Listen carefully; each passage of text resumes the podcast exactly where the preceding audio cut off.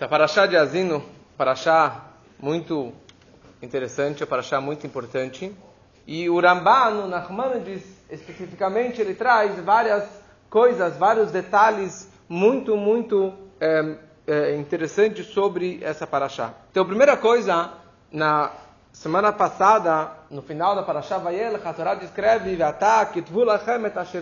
E agora, escrevam para vocês Azot, este cântico, que será a próxima paraxá, paraxá de Azino. E Agmará, os Achronim, eles falam tem uma discussão inteira, mas muitos opinam que a mitzvah, uma das 600 mitzvot, 613 mitzvot, de você escrever um Sefer Torah, de cada pessoa escrever Etashirah Azot, cada pessoa tem a mitzvah de escrever o seu próprio Sefer Torah.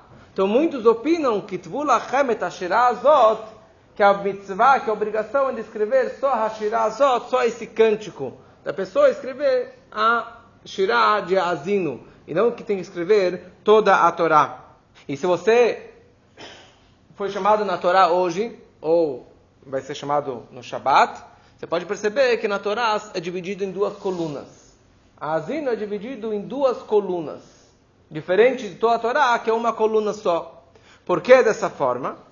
Porque os Leviim, todo Shabat, no Beit HaMikdash, eles cantavam esta Shirah todo Shabat, na hora do Musaf, no Musaf do Shabat, na hora dos Korbanot, dos sacrifícios, das oferendas do Musaf, do Shabat, os Leviim, eles liam, eles falavam este cântico do Asino. Só que eles não liam toda a Parashá, todo o Shabat. Eles dividiam da mesma forma que aqui, que hoje é dividido em seis porções, porque a Shirá é só até o final do Xixi, até o final do sexto é, é chamado. Então, no Beit HaMikdash, eles também dividiam dessa forma, como é chamado, Prakim, Haziv, Lach, que é inicial de Hazino Hashamayim, de, de seis versículos, de seis divisões, e cada semana, cada Shabbat, os Leviim, eles liam este texto no Beit HaMikdash.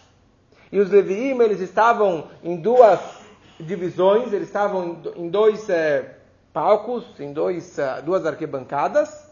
Então, em lembrança essa divisão dos Levim em, duas, em dois lados, duas arquibancadas, na Torá também consta em duas divisões, em duas colunas. Tem pessoas que costumam ler diariamente este Parashatazino.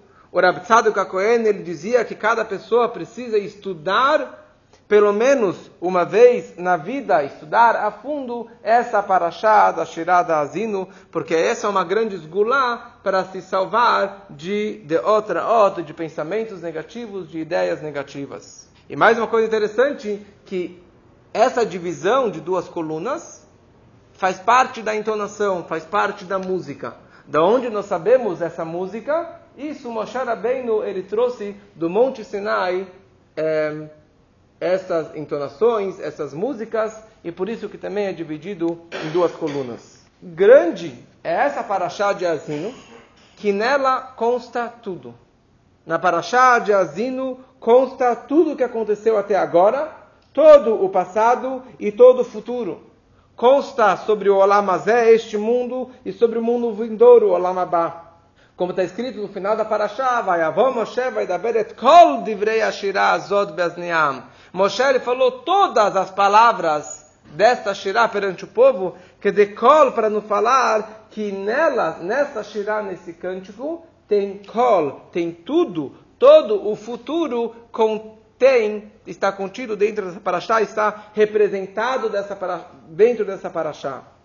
Porque toda a Torá, todos os segredos, todas as histórias de todas as pessoas, assim dizia o Rambano Nachmanides, está representado dentro dessa paraxá. Hashem, ele revelou tudo dentro dessa paraxá.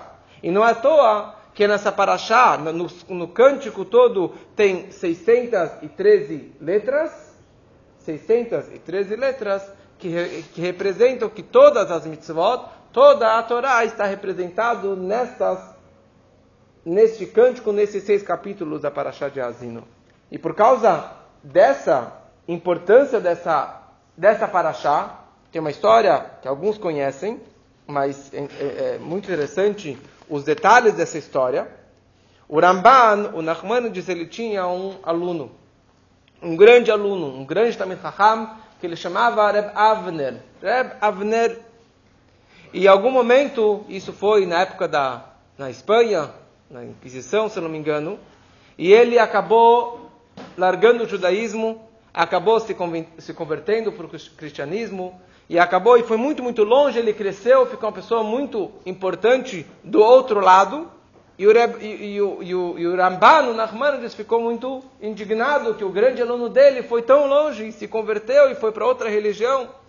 E um dia, no Yom Kippur, o Avner chamou o Ramban para que viesse visitá-lo, e o Ramban foi visitar ele no dia do Yom Kippur. Ele chega na, na casa do, do, do Avner, ele pegou um porco, abateu o porco na frente do Ramban, cozinhou e comeu o porco na frente dele. E ele, com tanta chutzpe, vira para o Ramban e fala: Me fala uma coisa, Rebbe. Quantos hayavei karet eu sou hayav?